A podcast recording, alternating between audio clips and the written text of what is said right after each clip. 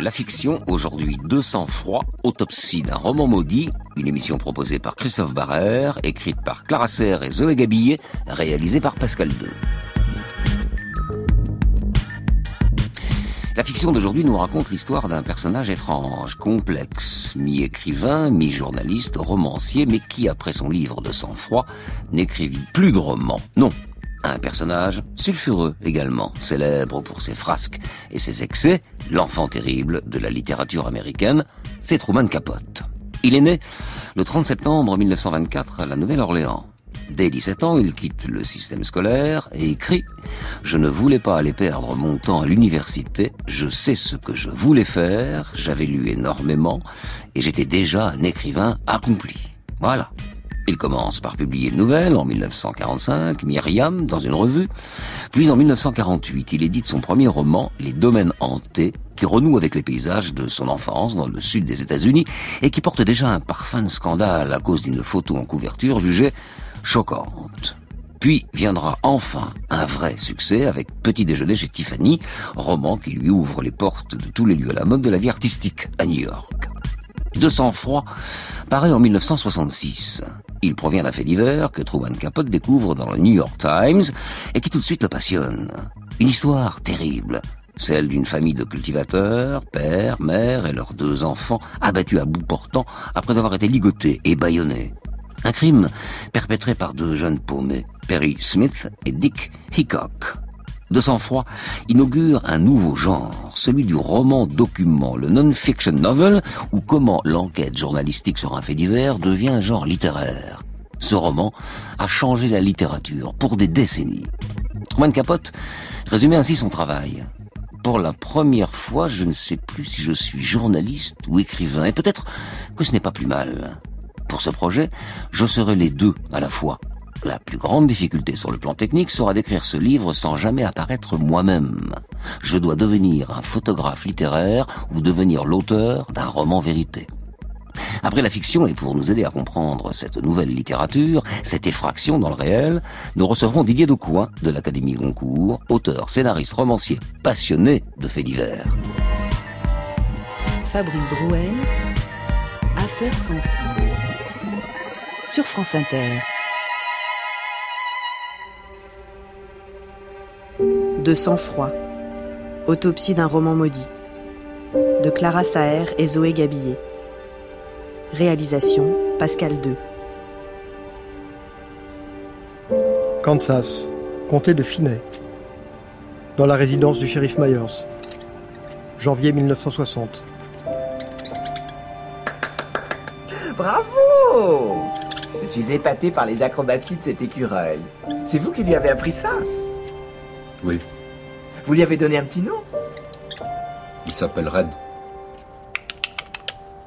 Red Joli Red Laissez tomber, il s'approchera pas de vous. De toute façon, c'est pas mon écureuil que vous êtes venu voir. Je me trompe. Je suis écrivain. C'est quoi votre nom déjà? Truman Capote. Jamais entendu parler de vous. Qu'est-ce que vous avez écrit, par exemple? Petit déjeuner chez Tiffany. La harpe d'herbe. Je connais pas. Mes amis vous diraient que la modestie n'a jamais été mon fort, mais je dois dire que ces romans ont connu un certain succès. Rassurez-vous, vous n'êtes pas le premier à ignorer mon nom. Enfin, c'est sans importance. Mais peut-être avez-vous vu un film dont j'ai écrit l'histoire. Plus fort que le diable de John Huston. Ça vous dit quelque chose? Ah, ça, oui. Je l'ai vu. Seulement parce qu'il y avait Humphrey Bogart dedans. Vous l'avez rencontré en vrai? Oui. Boggy était un grand ami. Ah, Bogart, moi, il m'a toujours plu, ce type-là. Comme acteur, c'était mon préféré. Moi aussi. Il était sensationnel. On vous traite bien chez les Myers? Oh, c'est la tôle la plus sympa que j'ai connue. Charmant. C'est sûr qu'une cellule au milieu d'une cuisine, vous êtes plutôt bien loti. Je me fais pas d'illusions, je serai bientôt transféré. Madame Meyers, la femme du shérif, me prépare même du riz espagnol, mon plat préféré. Bon, en revanche, niveau lecture, c'est pas ça. Elle me prête ses journaux féminins. pour pas la vexer, je fais semblant de les lire parce qu'elle est gentille.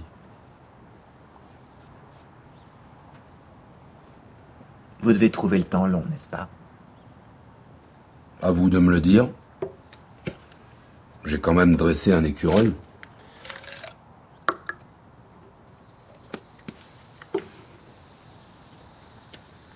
Si vous avez mal à la tête, je ne vais pas vous déranger plus longtemps.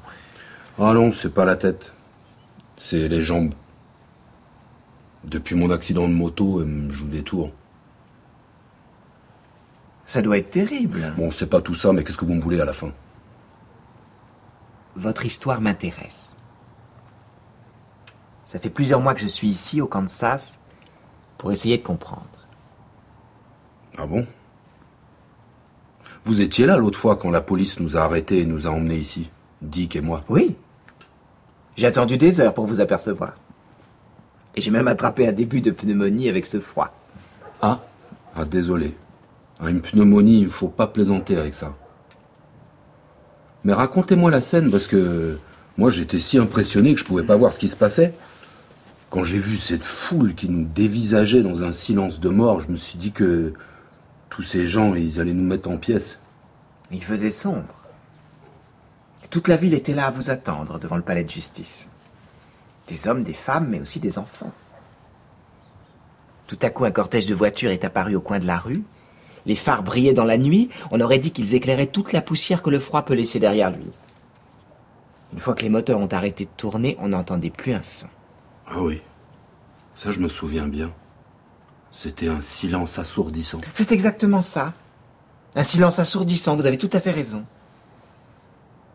J'entends encore le bruit des portières qui a brisé cette scène digne de l'un des plus grands films muets. Et puis vous êtes apparu, vous et Dick, flanqué de beaucoup de policiers, dont mon ami, l'agent spécial Dewey. Mes jambes me faisaient un mal de chien. Ça, je m'en souviens. Une douleur atroce. Vous aviez l'air si fatigué. Comme ces personnes qui reviennent d'un très long voyage, d'expédition dans des terres inconnues. Quand ils rentrent chez eux, ils ont toujours l'air un peu perdus. C'est à ces gens-là que j'ai pensé en vous voyant pour la première fois. Y a pas à dire, ça se voit que vous êtes écrivain. Vous racontez drôlement bien les histoires. Écoutez-moi, Perry. Je suis ici car je veux écrire un livre sur vous. Sur votre copain Dick et sur ce qu'il s'est passé à Holcombe. Vous êtes fou. Personne ne voudra lire quelque chose d'aussi triste.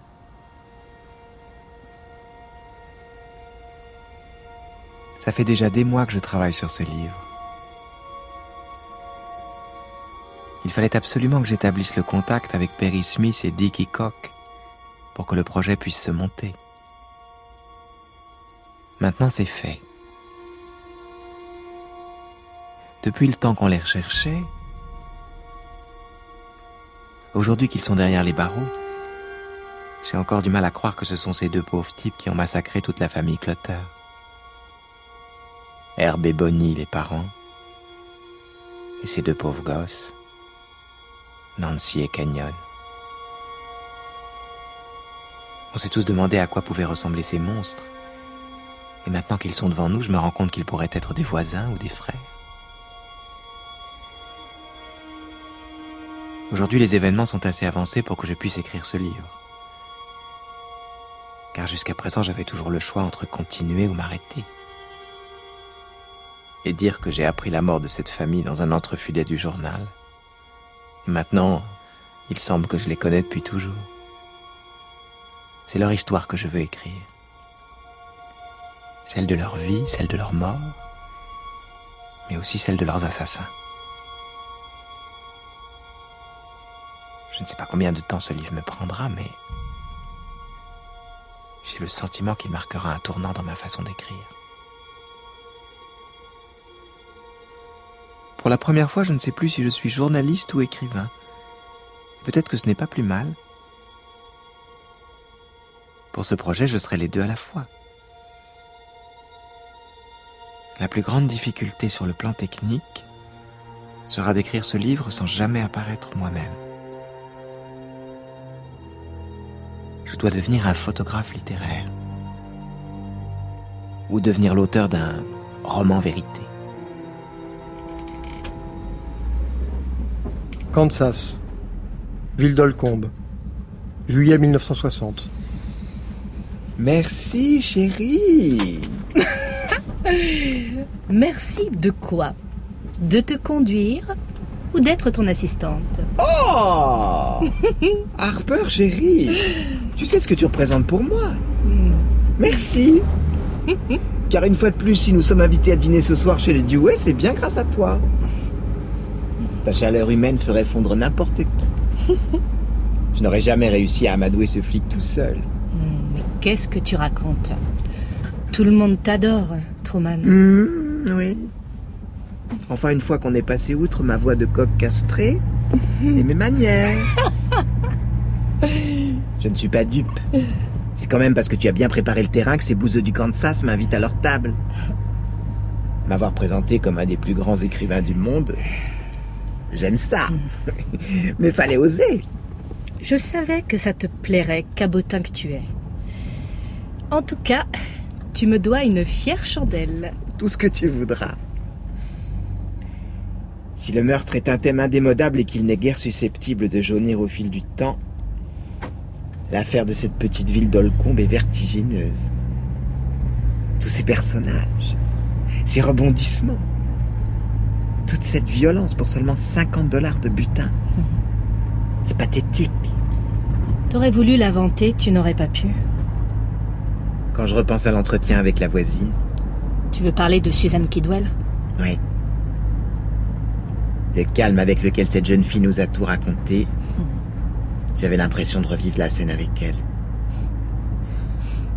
Comment, quand elle a vu le porte-monnaie de son amie Nancy par terre, au milieu de la cuisine, elle a tout de suite pressenti que quelque chose n'allait pas. Ce n'est pas étonnant. Tous les habitants qui sont déjà allés chez les Clutter s'accordent à dire que la maison était toujours impeccable. Donc, le moindre objet mal rangé ou déplacé aurait attiré l'attention. On dit que le diable se cache dans les détails. Mais celui-ci n'en était pas un. Le bruit de nos pas m'effrayait plus que tout. Ils étaient si bruyants et tout le reste était tellement silencieux. Ce sont ces mots. Note-les tout de suite, Harper, avant que cette phrase ne m'échappe. Ah, enfin, tu vois bien que je conduis. Alors retiens-la Je te la répète. Le bruit de nos pas m'effrayait plus que tout. Ils étaient si bruyants et tout le reste était tellement silencieux. Quelle gravité Elle n'aurait pas pu être plus juste pour décrire son angoisse. C'en est glaçant, Quel courage surtout. C'est admirable. si on veut. Mais si elle avait été plus lâche, elle n'aurait pas eu à vivre avec ces images jusqu'à la fin de sa vie. Pauvre gamine. Découvrir ton ami la tête explosée par une balle de fusil de chasse. Oh, je t'en prie, Harper Tu sais pourtant que c'est la vérité. Mais à force de passer tout ton temps avec Perry, depuis des semaines, tu as du mal à l'entendre. Pourtant, c'est lui qui a fait ça, c'est lui qui a tué cette famille. Mais j'y crois pas C'est l'auteur de Ne tirez pas sur l'oiseau moqueur qui me dit ça? Ton livre ne parle que de ces thèmes-là D'un innocent accusé à tort D'un type qu'on juge sur les apparences Tu mélanges tout. Mon livre raconte l'histoire d'un innocent. Là, c'est différent. Et Dick, dans tout ça, c'est peut-être lui Ils étaient ensemble après tout. Arrête, euh, Truman. C'est Perry qui a avoué les quatre meurtres. Il a massacré la famille Clutter. Fais attention. Tu t'impliques trop avec lui. Perry n'est pas ton ami. Si tu perds tes distances, toute ta théorie du roman vérité s'effondrera. Et tu ne pourras pas écrire ton livre. Ne t'inquiète pas, je sais ce que je fais. Truman, je te connais depuis qu'on est gosse. Et j'ai bien vu que tes sentiments ont pris le dessus. Tu es complètement fasciné par ce type. On arrive chez Dewey. Plus un mot sur Perry. Tu as peur qu'il te dise la même chose que moi Que c'est un meurtrier? Mais tu ne sais pas de qui tu parles Tu ne le connais pas comme moi je le connais. Perry est tout sauf une brute. Derrière le monstre que tout le monde voit, il y a un homme complexe, d'une grande humanité. Tu perds la tête. Tu serais étonné de voir à quel point il me ressemble. Je préfère ne pas le savoir. Alors restons-en là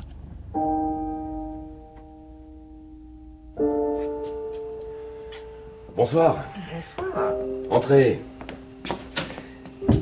Je suis en train de préparer quelques bricoles pour le dîner. Marie-Louise n'est pas là Non. Elle a emmené les garçons voir un match de baseball. Ils avaient envie de sortir un peu. Tenez, donnez-moi vos affaires et installez-vous. Ils ont raison de prendre du bon temps. Personnellement, je n'aime pas beaucoup le sport, mais chacun son mauvais goût, comme on dit. Et voilà. Assiette anglaise pour tous ce soir. J'espère que ce n'est pas ce dîner qui vous a empêché de les accompagner. Pour tout vous dire, je ne suis pas de très bonne compagnie en ce moment. L'affaire me trotte dans la tête euh, chaque minute que Dieu fait. Et ma femme et mes fils ont besoin d'air. Cela fait des mois que le téléphone sonne sans arrêt à la maison. Et depuis que Perry et Dick ont été arrêtés, c'est encore pire. Je sais bien. L'Amérique se passionne pour ces deux bougres. Il faut dire qu'ils sont quand même assez incroyables. C'est une question de point de vue. Truman a raison. Ils ont chacun un profil très particulier. Surtout Perry. Dick est plus prévisible, plus manipulateur. C'est un peu l'archétype de la petite frappe. J'ai appris que vous passiez beaucoup de temps avec eux en leur rendant visite régulièrement. Vous êtes très bien informé, officier. C'est vrai que nous nous parlons beaucoup. J'essaie d'apprendre le maximum de choses sur eux, car c'est uniquement comme cela que je me rapprocherai de la vérité. Mais la vérité, vous l'avez. Je peux même vous donner des copies de PV de leurs auditions, si ça vous intéresse. Volontiers. Je préfère vous prévenir. Il faut avoir le cœur bien accroché. J'imagine. Cesse d'imaginer, Truman, et regarde les faits. Tout est là. Que voulez-vous dire, Harper? Voyez-vous, mon cher, ma grande amie ici présente trouve que je suis trop clément envers Perry. Tu es jalouse de notre amitié naissante, chérie? Tu as tout compris. Parce que vous considérez Perry Smith comme votre ami Vous avez de drôles de fréquentations Je cherche juste à comprendre. C'est très simple. Un ancien codétenu de Dick, nommé Floyd Wells, avait travaillé pour Herb Clotter. Et il lui a raconté que ce dernier gardait ses revenus dans un coffre-fort. Car il était de notoriété publique que le père Clotter n'avait jamais d'argent liquide sur lui. Vous pensez que c'est Floyd Wells qui a poussé Dick et Perry jusqu'à Holcomb et la maison des Clotter? Ce type ne pensait pas à mal en racontant cela. Il ne pouvait pas imaginer le plan de Dick de dépouiller la famille et de ne laisser aucun témoin vivant derrière lui. Et Perry dans tout ça? Oh, Perry s'est laissé convaincre très facilement de participer à ce cambriolage meurtrier. Il cache bien son jeu, mais en réalité, c'est un prédateur qui n'a aucune pitié pour ses proies. Mais enfin, Alvin, il n'a pas tué les quatre membres de la famille tout seul. Dick a forcément participé. Tu t'entêtes, Truman. Arrête de trouver des excuses à Perry. Il a d'abord prétendu n'avoir tué que les hommes, Herb et son fils Kenyon. Et ensuite, il a avoué avoir tué les femmes, Bonnie et Nancy. Ce que je sais, c'est que le meurtre de Herb est le plus effroyable des quatre. Il lui a tranché la gorge en le laissant se vider de son sang. Pourquoi une telle violence?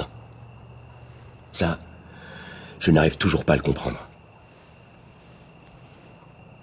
Ce que je sais, maintenant que je connais un peu Perry, c'est que ce n'est pas la déception de ne pas trouver d'argent qui a déclenché cette rage.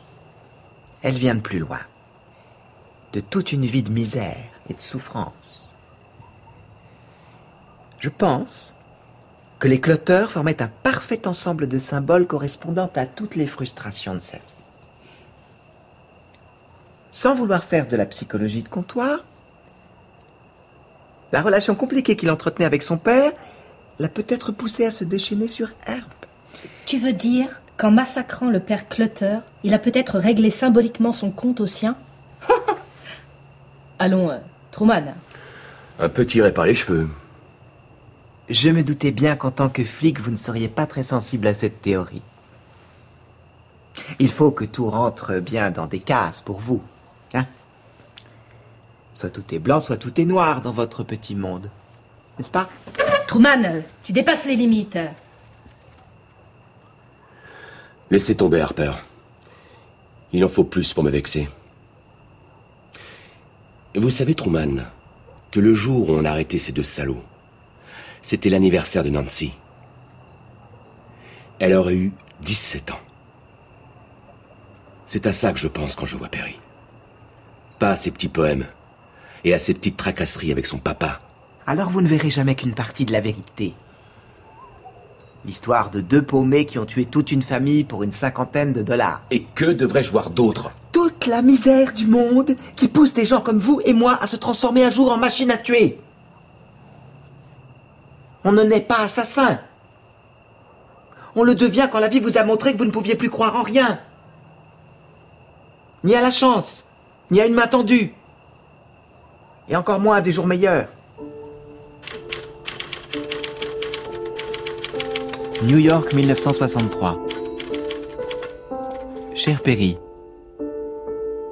je me suis réveillé en sursaut l'autre nuit et je me suis dit, Perry prétend qu'il ne sait rien de moi. Je suis resté couché en y réfléchissant et j'ai compris à quel point c'était vrai. Depuis le temps qu'on se connaît, vous m'avez beaucoup parlé de votre vie et moi très peu de la mienne.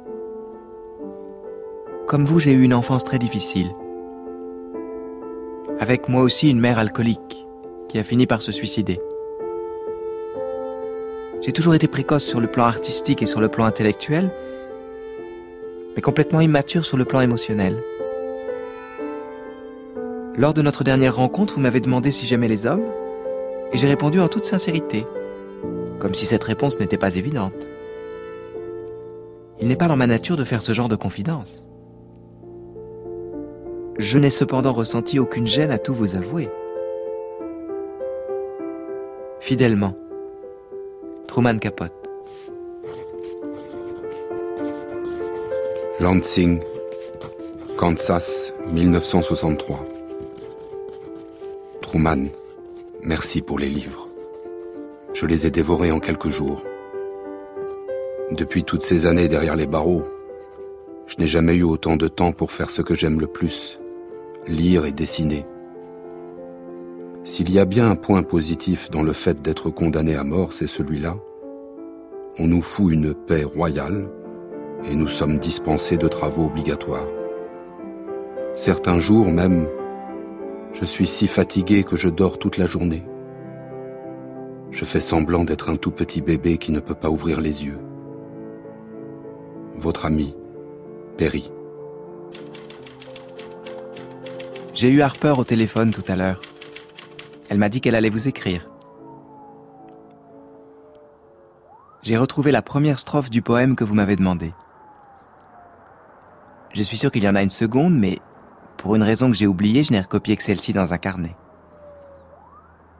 Désolé.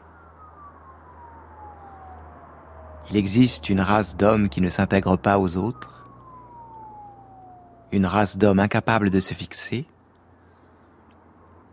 qui déchirent le cœur des êtres qui les aiment et s'en vont découvrir le monde. Fidèlement, Truman Capote. Cher Truman, j'ai beaucoup réfléchi et cette décision n'a pas été simple à prendre. Maintenant que Lee Andrews, qui occupait le couloir de la mort avec Dick et moi, a été exécuté, je sais que nous n'avons plus longtemps à attendre. Nos jours sont désormais comptés. C'est pourquoi j'aimerais que vous soyez à mes côtés à ce moment-là. Comme l'autorise le règlement du pénitencier, passer ma dernière soirée avec vous est ma volonté la plus chère. Mon avocat me dit que vous ne remplissez pas les conditions pour être témoin lors de nos exécutions, mais je suis certain que votre notoriété saura faire tomber les réticences. Vous vous souvenez, Truman, de ce grand oiseau qui m'est apparu dans mes rêves d'enfant et dont je vous ai parlé tant de fois? À chaque fois que j'ai souffert dans ma vie, il a été là. Ne vous inquiétez pas pour moi.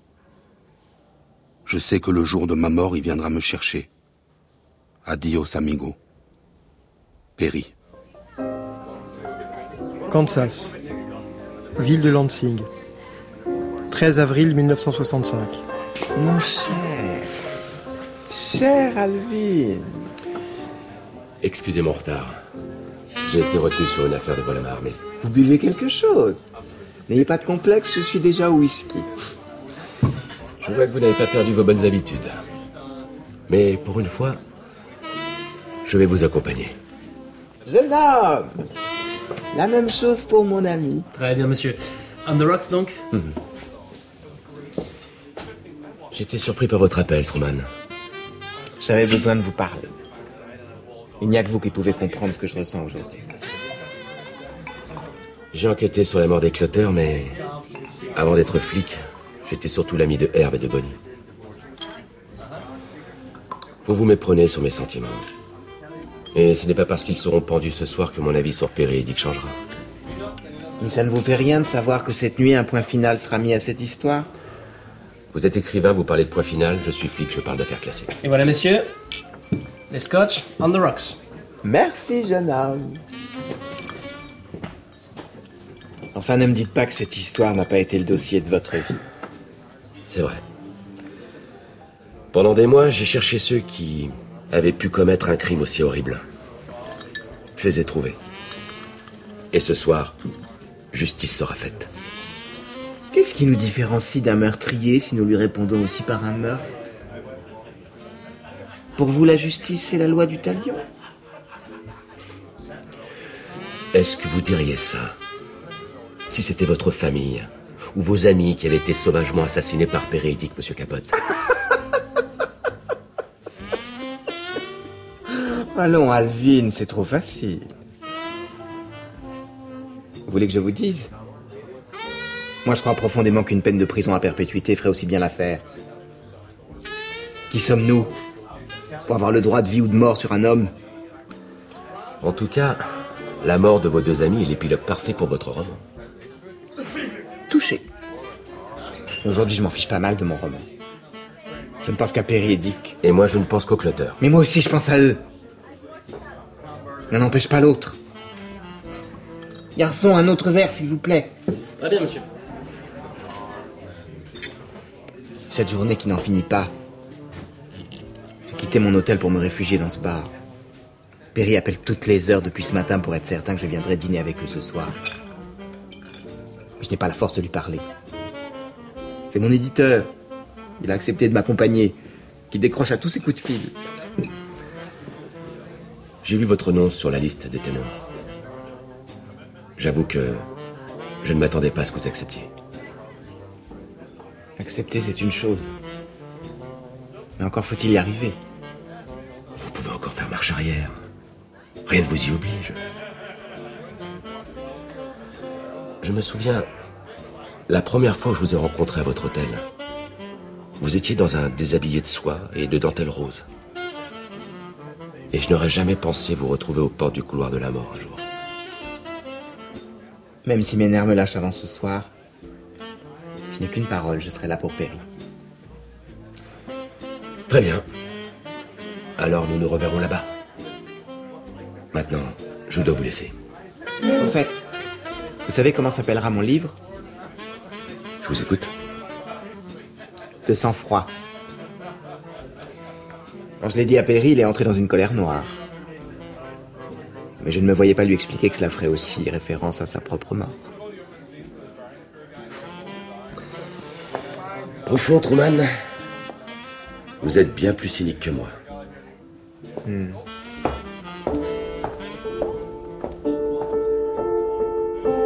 Comme disait Sainte Thérèse, les prières exaucées font couler plus de larmes que celles qui ne le sont pas.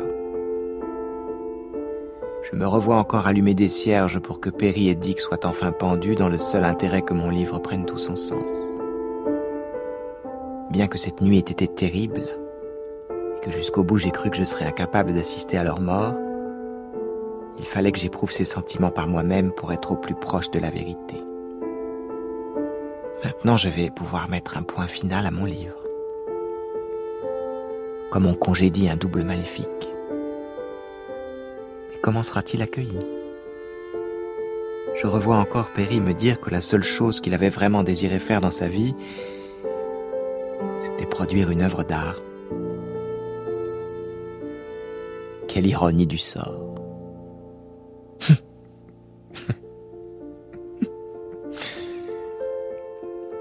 Grâce à toi, amigo, mon livre est devenu une œuvre d'art. Jusqu'au bout dans cette affaire, la fiction et la réalité se sont entremêlées. À tel point qu'à force d'avoir malaxé toute cette matière et ces témoignages, ces cinq années qui se sont écoulées entre l'arrestation de Perry et Dick et leur exécution, certains jours je me demande si je les ai vécus ou si je les ai rêvés. Aujourd'hui, il me reste une petite pièce remplie du sol au plafond de mes archives, tout ce que j'ai pu collecter sur l'affaire, et les derniers mots de Perry qu'il m'a écrits dans son ultime lettre. Ils me hanteront à jamais. Et tout à coup je comprends que la vie est le père et que la mort est la mère. New York, Manhattan, 28 novembre 1966. Chers auditeurs, nous voici en direct de l'Hôtel Plaza à New York pour le plus grand événement mondain de cette année 1966. Le célèbre écrivain américain Truman Capote organise ce soir un bal masqué pour célébrer le succès de son roman De sang-froid. Oh, voici que j'aperçois les Will, la sœur de l'ex-First Lady Jackie Kennedy. Mais tous les invités étant masqués, il est difficile de les reconnaître.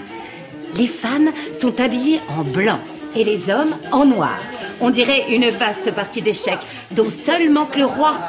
Oh, mais voilà que je l'aperçois. Monsieur Capote Monsieur Capote Quelques mots pour nos auditeurs. Allô, New York Comment vivez-vous le succès de votre livre?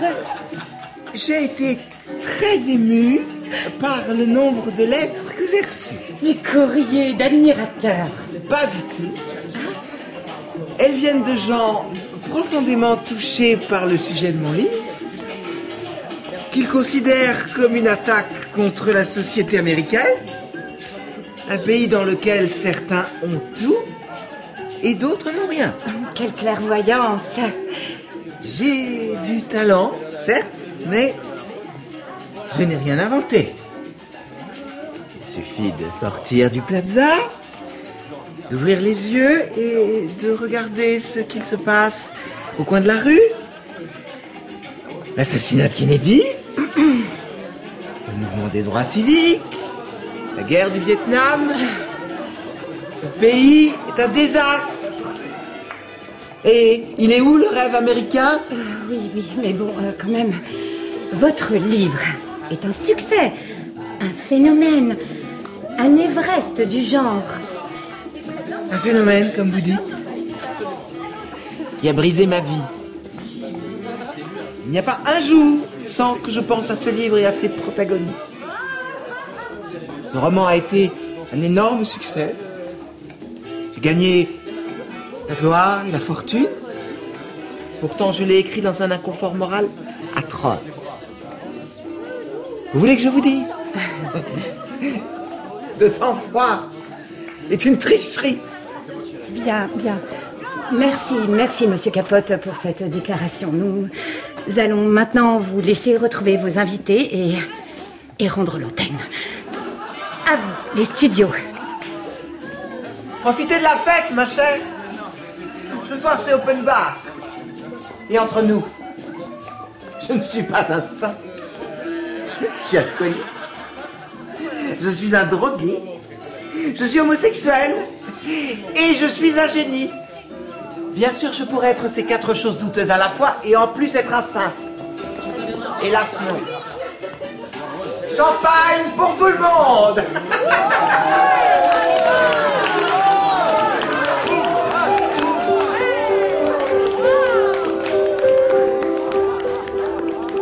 De sang-froid.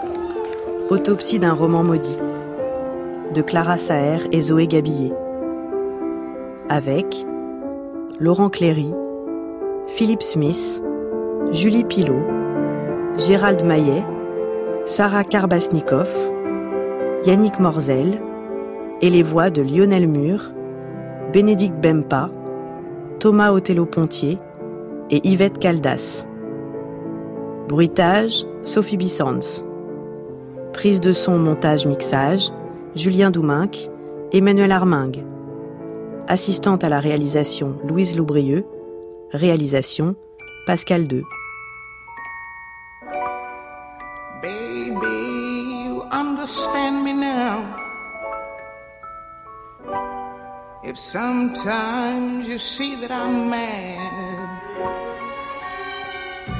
don't you know no one alive can always be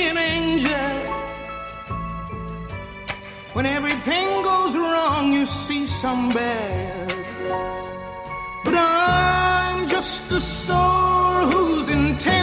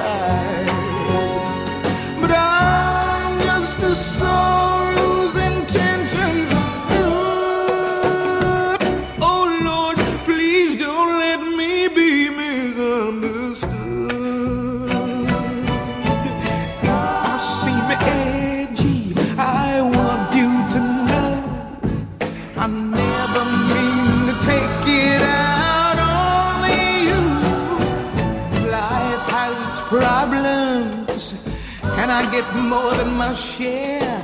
But that's one thing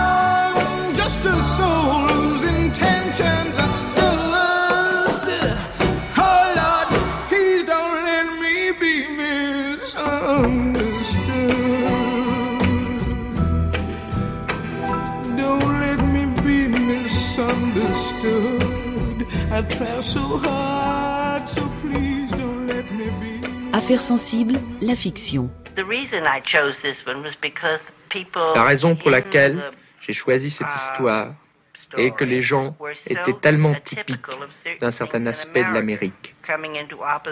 Il y avait l'opposition entre ces deux garçons sauvages, impitoyables, et cette famille terriblement tranquille, gentille, ordinaire. Family, which rep the two Ils things représentent deux aspects de l'Amérique, deux courants qui entrent en collision. uh, value. Ils m'ont uh, semblé avoir ainsi une valeur symbolique. Ils représentent ce qu'est l'Amérique aujourd'hui, ce que je pense qu'elle est.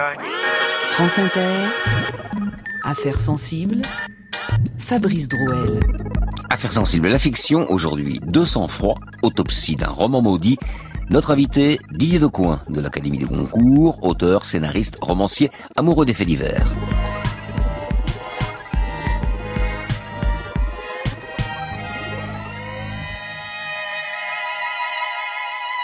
Bonjour Didier Decoing.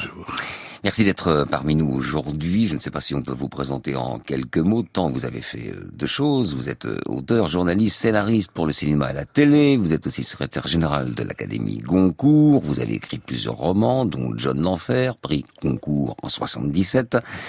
J'en passe et puis j'arrive à ce dictionnaire amoureux des faits divers écrit en 2014 chez Plomb. Alors dans ce dictionnaire il y a évidemment euh, un chapitre consacré à Truman Capote et vous terminez en écrivant 200 froid est l'un des dix livres les plus importants de ma vie. Je vais pas vous demander quels sont les, les vôtres, mais pourquoi celui-là dans cette euh, short list des livres les plus importants de votre vie? J'ai envie de vous répondre bêtement parce qu'il est bon. C'est un remarquable bouquin, que ce soit un roman, que ce soit un reportage, enfin peu importe la qualification qu'on lui donne. Un livre. euh, Les Américains ont une, expression qui me plaît beaucoup, la patch turner. Vous tournez la première page de, de 200 froid et vous allez jusqu'au bout, vous pouvez pas vous arrêter. Ce qui est d'ailleurs arrivé à Truman Capote lui-même, quand il a voulu écrire cette histoire, il n'en est pas sorti. Il a mis six ans à écrire. Oui, et six ans, c'est énorme. Elle l'a poursuivi jusqu'à sa mort. Elle l'a empêché Mm. de continuer d'écrire d'autres choses. Il a été hanté complètement, possédé par, par cette histoire-là. Et c'est vrai que c'est, c'est un livre, moi, qui, je l'ai découvert, j'étais ado, enfin, je devais avoir 14, 15 ans, quelque chose comme ça. Et, et je suis rentré dedans et, et je me revois en train de le lire. Mm. Et des années sont passées hein, de- depuis. Mais je me revois allongé par terre dans ma chambre, tournant les pages à toute vitesse pour voir ce qui allait, ce qui allait arriver. Et alors, c'est peut-être lié au fait qu'il y a euh, justement ce lien euh, entre l'écrivain et puis ses personnages et des meurtriers. C'est ce lien spécifique de Truman Capote qui a fait que, que son œuvre est si connue et si universelle? C'est en tout cas ce qu'il a cru lui. Moi personnellement, j'ai une autre vision des choses. C'est la fascination qu'il a, qu'il veut pas avouer, bien entendu, non seulement pour un des, des, des- des assassins, mais pour le meurtre en général, pour le sang qui coule, pour l'horreur, parce que c'est un crime horrible. qu'il raconte, particulièrement odieux et, et, et sanguinaire. Et il a de toute évidence une fascination pour ça et pour le décor qui l'entoure. Car vous savez, à tout, tout crime a besoin d'un écrin. Et l'écrin de, de sang-froid, c'est ce qu'on appelle la la euh, la cornbette, la, la- c'est la culture du blé. Enfin, c'est c'est les grandes plaines. C'est un peu la brousse américaine. Donc, c'est écrasé de soleil, c'est très blond, ça sent la farine, et c'est c'est là une population de protestants purs et durs. La, la morale est au-dessus de tout. Et dans ce nid-là vient se, se, blottir un oiseau de sang, qui, ce sont ces deux tueurs abominables qui n'ont aucun scrupule et qui vont créer l'effroi et la nausée.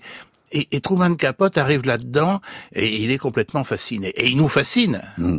Ça, ça nous renvoie d'ailleurs ce, cette lumière, cette blondeur des champs et le noir du crime. Ça nous rappelle la leçon de cinéma de, de Hitchcock. euh, vous savez, quand il disait d'habitude, un crime, ça se fait avec une limousine noire, dans une Ouais. rue noire. C'était pour la mort aux trousses. Hein. Oui, oui, et on voit justement cet avion qui vient aux trousses de, de dans un grand champ de maïs. On retrouve un peu ce... Ah oui, c'est ça, hein. exactement ça, c'est exactement ça. Vous avez une passion pour euh, Truman Capote et vous avez une passion pour euh, le fait divers. Et justement, c'est par hasard, c'est qu'il y a ce lien très étroit entre le fait divers, entre le réel et l'écriture. Donc le fait... Pourquoi vous aimez Truman Capote? Parce que vous aimez le fait divers aussi C'est lié aussi à ça Parce que s'il avait écrit sur, sur un autre terrain, peut-être qu'il vous aurait pas autant fasciné. Bah écoutez, euh, oui, il a écrit d'abord, vous le citiez tout à l'heure, Diamant sur canapé. Euh, j'ai pas été fasciné par le livre, été fasciné par le film, qui est un qui est un, une- un amour de, de comédie. Puis il y a, a l'exquise Audrey Hepburn. Mais le, le, le livre ne m'a pas fasciné. Mais là, oui, j'étais fasciné par le fait divers et surtout par euh, comment dire l'utilisation que fait Truman Capote de l'écriture romanesque pour traiter de l'authenticité. Ça, c'est un truc très extraordinaire. C'est-à-dire, vous prenez une histoire vraie et vous dites, je vais la raconter comme si c'était un roman, avec les outils du romanesque. C'est un petit peu comme si un peintre demain disait, je vais peindre avec mes chaussettes. Ou avec mes doigts, enfin, peu- c'est-à-dire pas utiliser avec un pinceau, quoi. mais pas avec un pinceau. Utiliser un autre outil pour transcrire une, une vérité qu'il a dans la tête. Et puis il le fait formidablement bien, parce que quand on lit de sang-froid, on a du mal à se dire que c'est une histoire vraie. C'est tellement bien fait, Hmm. c'est tellement, ça vous emporte tellement que, euh, ouais, on s'est dit c'est un roman. Non, c'est pas un roman, c'est une histoire vraie. Alors ça, ça renvoie à cette euh, formule, la réalité dépasse la fiction. Avec des gens comme euh, Truman Capote, on, on inverse ça. Et finalement, on tombe sur nos pieds. Tout à fait. Et vous savez, c'est aussi un petit peu euh, les grands journalistes, de, les grands faits diversiers, euh, que, comme, on, comme on disait, qui avaient un- une façon de raconter. Moi, je me rappelle, parce que c'était mon époque, j'étais enfant, euh, le crime de, de l'affaire Dominici. Oui, bien sûr. Et c'était raconté, alors plus près pour que les gens se rendent mieux compte, euh, le, le petit Grégory. Les journalistes ont raconté le drame euh, de la, de la Vologne d'une façon tellement, littérairement tellement extraordinaire que c'est pour ça que cette histoire a- a- a- est devenue une espèce de mythe. Euh, horrible, c'est horrible aussi. C'est peut-être encore plus horrible l'histoire du petit Grégory. Mais raconte, ça a été raconté avec un, un talent, un, un luxe de, de, romanesque formidable. C'est en fait, moi si je voulais apprendre des jeunes qui viendraient me demander conseil. Comment on écrit un bon roman Je dis, vous lisez les articles des, des, des grands faits diversiers, comment ils racontent une chose abominable. Et si Flaubert nous entendait avec Mais Madame Flaubert, Bovary mais hein Flaubert, ça a démarré comme ça. C'est pour ça que je vous en parle. Flaubert, Flaubert était au départ un auteur qui ne vendait rien et qui avait des copains, dont Maxime Ducamp, etc., qui eux vendaient pas mal leurs œuvres. Et alors il pleurnichait, parce que Flaubert c'est un pleurnichard. Mais pourquoi les gens veulent pas mes livres, etc. Et Maxime Ducamp lui a un jour sorti cette phrase que qui est un peu crue, mais que j'ai autant Écoute, Gustave, c'est parce que dans tes livres il n'y a pas assez de cul. Elle dit, comment il n'y a pas de cul Non, tes histoires sont molles, les gens font rien, euh, les hommes et les femmes se regardent. se- Et, et il dit, mais où voulez-vous que je, je- j'aille chercher des...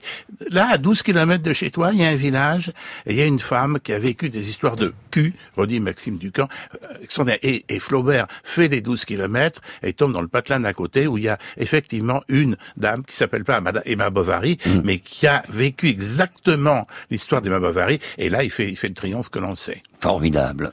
Didier de quoi On va se retrouver dans trois minutes et on va parler du fait divers et de sa fonction à la fois littéraire et sociale.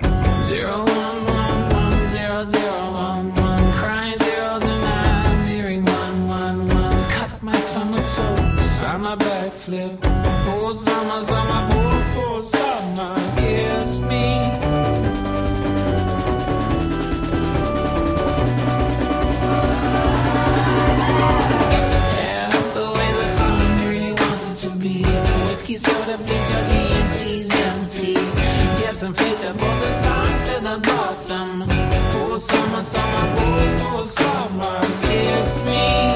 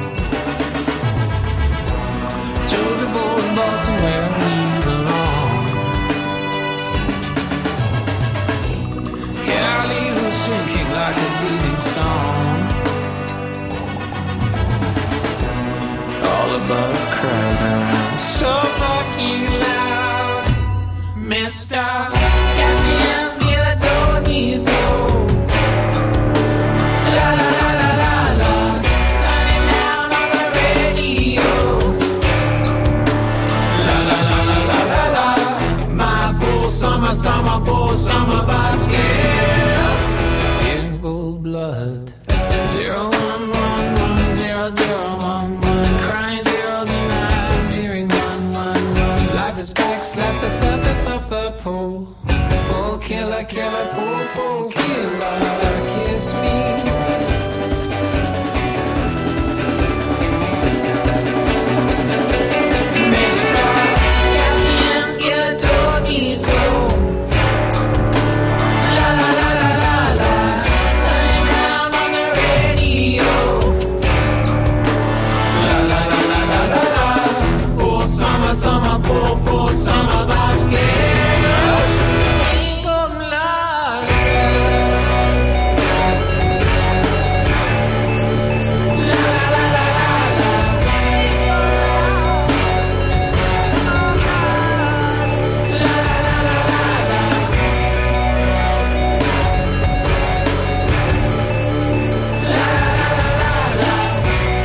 Decoing, le fait divers. Alors le fait divers, beaucoup euh, aiment le fait divers parce que je crois que c'est lié à la nature humaine.